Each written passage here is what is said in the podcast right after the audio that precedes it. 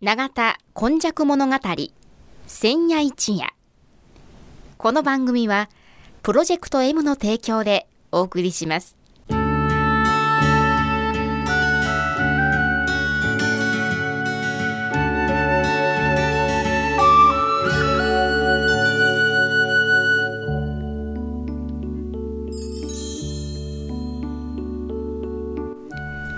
神戸は港があることで多様性のある町となりました。しかしその港というのは神戸港だけを指しているのではありません。山から海へと注ぎ込む川のある地域には素晴らしい砂間が広がり海の流れと川の流れに相まった。この永田地域一帯も神代の昔から自然の生んだ港がたくさん点在していました。そして港は海外からの素晴らしい知恵や文化をその往来する人々と共に受け入れる場となり豊かな暮らしを生み出していったのです。つまり自然が生み出した小さな港が瀬戸内海を望む永田地域にはあちこちにあり長い長い時代を超えた昔から大陸や朝鮮半島の人々との交流を紡いできたのです。そして海外のみならず奈良の都や京の都の人々が大陸へ朝鮮半島へと往来するその一休みの場として出船入り船の合間の休みどころとなっていた。というのがこの永田地域の古来からの多様性を育む素地であるとも言えます。この番組「永田今昔物語千夜一夜」これはこの地域を育んできたこれらの多様な人々の往来とそしてここが住みよいということで定住してきた人々の培ってきたさまざまを一人一人の視点で読み解き解析し永田の多様性これがこれからの時代の大きな力になるというこの地の歴史を掘り起こしながら未来予想図を皆様にお届けするという番組です。毎週土曜日の夜の7時15分からの15分間。1995年の阪神・淡路大震災から生まれたこの FMYY 日本で最初の災害復興ラジオ。外国人市民と地域住民とそしてその思いに呼応した日本中世界中みんなのメディア。FMYY からお届けします。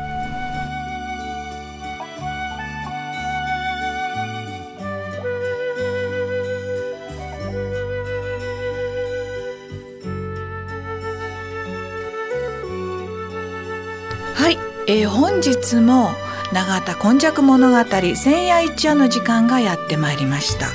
今日は17夜ということになります。さまざまなこの永田での活動をご紹介しておりますが司会進行の方はいつものように FMYY のキムチ焼きそして17夜ご案内はこの方です。長田に住んで70年和田寛治と申します。はい。えー、16夜、えー、先週におきましてはですね、はい、あのこの哲学の話、生き方、ね。えー、人はどのように幸せに生きるかっていうようなお話でしたが、そ、ねはい、えー、それもあの武士の元武士元武士武士だった方、ね、っていうようなこともありましたけれども、はい、本日はどういうお話でしょうか？今日はね、あのもうだいぶこう鎌倉時代の終わりの方のまあ、天皇の系列が2つあったような時代になっていくんですけども、うんうん、足利尊氏さんということがあのお話をしたいんですけども。この方はね、はい、あの社会を習ったことのある方だったら、日本で有名な方です後醍醐天皇とかね。そね。それでね神戸ではね、うん、あのどっちか言うたらこの時代の人はあの箕高神社に祀られてる楠木正成。あの時代と同じなんですよね。で、ね、南光さん南光さんって我々言いましてね、神戸にはいかにもね南光さんの方が近しいなんか親近感がある親しみがあるような存在としてね。瓦せんべい出てきますね。だけどあるんですけどね、うん、実際は私なんかはね、まあ、あの南光さんも好きですしなあの港川神社のあの宮司さんもねあの皆さんよう勉強されててねあの南光さんのことなんかよく言われるんですよね。ただ我々はなんか足利尊氏をもうちょっとね、はい、勉強しとかないかんのじゃないかなと思って。というのはねあの太平記ってありますね。太平の世の中、で一個も太平じゃない時代の話なんですね。戦争ばっかり。そうですね。戦争は太平であってほしいなっていう願いを込めたそうかそうか。ことだと思うんですが、ええ、そこにねあの足利尊氏と新田義貞さんという人が戦うんですよね。その時に吉沢新田さんのようにあの方の味方にあの楠木正成なんかがついて,、ついて高氏さんが結局は最終的には勝利を収めてですね、うん、足利幕府ができて室町時代みたいな呼び方がされるんですけどね,、そのこの変わり目の時に戦場となったのが港川とか言われてるところでねあの本なんかで見ますとですねもう知った名前がたくさん戦場として出てくるんですよ。今ちょっと僕本をパラパラ。よく NHK のドラマに 出てくるような方々です例えばね、はい、あのこの戦いのところにね妙泉寺いたらあの永田の上の方に永田村とかね、蓮池とか、はいカルモ川とか永田神社西国街道駒ヶ林のあの旋回の宝満寺、はいはい、江山、はい、東尻池村梅ヶ丘、うん、宝満寺が本陣になることがあるんですよね。蓮池カルモ川とかね。魚の御堂とかね、うん、港川とかね。もう本当にね地名で開いたらやっぱり永田兵庫須磨の辺りがあの戦場であったということがあるんですね。ねそうですか。それ意外に知ら、はい、知らないんでしょう。で、カルモ川を渡って須磨の方に逃げるとかね。で今カルモ川って言うたって市民港が変わってしまってるからピンときんひんのやけども、うん、結局あの楠木正成さんが最後もう数名になったんか知らんで、港川のあの辺りで自害してしまうとかね、この別れとかね、で僕からしたら楠木正成この言い方したらいかんねんけども、あの千早赤坂村へあの辺のなんかあの運送業者であってね、たまたま後醍醐天皇に忠誠を尽くしたと、で明治になった時に天皇もっと大事にせないかんやないかと。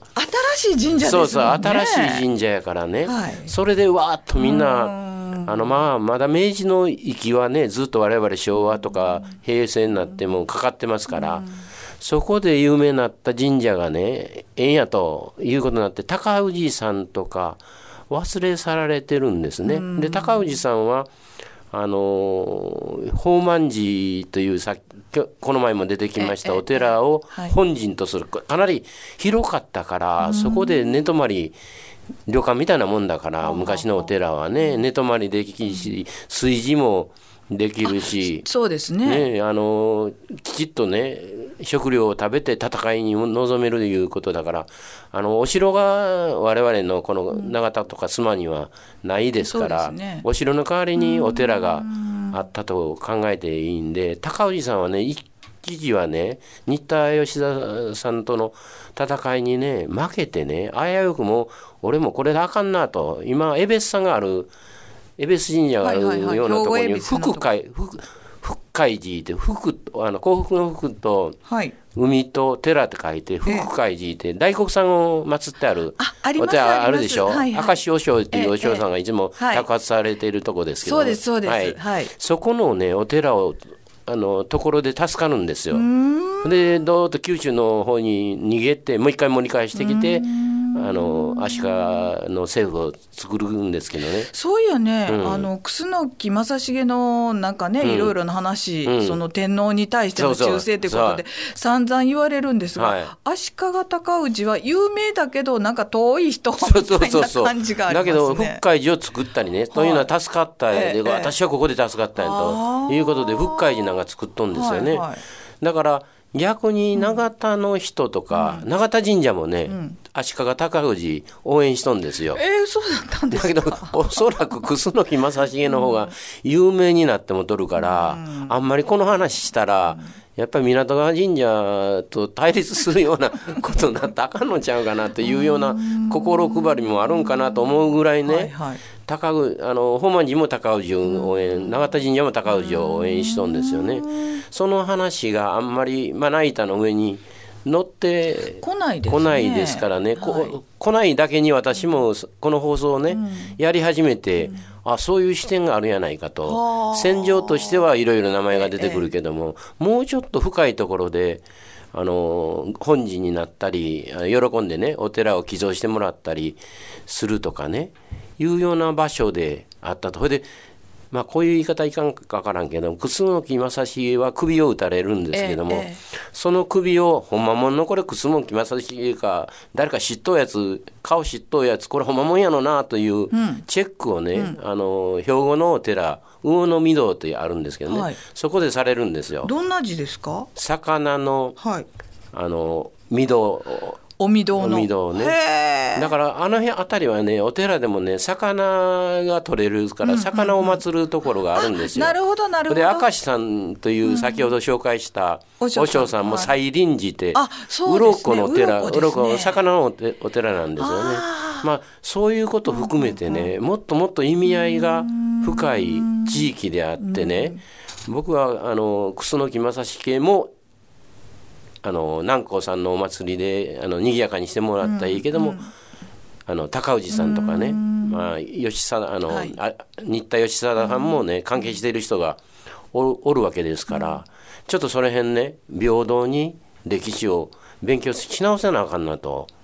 思ったんですよ。あの歴史ってやっぱりその、うん、先ほど明治のね、はいはい、に楠木さんをっていうことで大きい神社作ってっていうと、はなんかあのずっと流れてきた歴史、うん、それまでこうあの親しくいろいろやっていたのが上からこうかぶさって見えなくなる場合もある、はい、ありますね。だからちょっと今僕らの時代は南光さんの方が光り輝いてる。うんのにはないかなと思うね。なるほどなるほど。うん、ということはやっぱりそのあのどこどこに、えー、本陣を置いたとか、はいはい、それからまたあの自分の命が助かったからといってお寺を寄贈するっていうか、そう、ね,、いうふうな、はい、そのところをたどるとあいやいや実はその150年200年もっと前だったら、うんはいはい、ここは足利さんとはこんなつながりがあったんだそうですね。あったんだと思う。掘り出すことができるできると思うね。はあ、うん、でもそれをこう上積みにされててそこだけを見てしまうとその真相のところが消えてしまうということですね。はいはいはい、いやこれは気をつけなあきません、ね、そうと思います。うん、じゃあ和田さんもやっぱり本を書くにあたって、はい、えもう一段下のレイヤーを探ってみたら。探ってこれからねもうちょっと勉強、そういう目で見てたらね、違う本読んでもね、また浮かび上がってくるもんがあるからね。はい、それが最近言うあのリテラシーという。リテラシーか。はあ、そういうこと読み解き。読み解き。っていうことですね。単純に、うん、えー、その資料をもらうんではなくて、うん、そこで自分で読み解いていくっていう必要があるということですね。はいはい、まあ今日の17はですね、さまざまな資料たくさんのものがありますけれども、そこから自分自身が読み解くっていう、えー、そういう力も必要だということも教えていただきました。うん、えではこの永田のリテラシーの あの方をご紹介します。永田に住んで70年和田勘でした。ありがとうございます。また来週もお聞きください。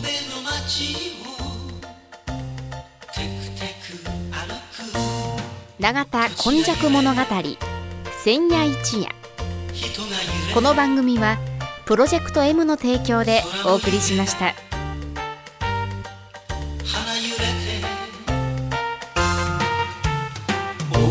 おらかに爽やかによみがえる街をテクテクブラブラ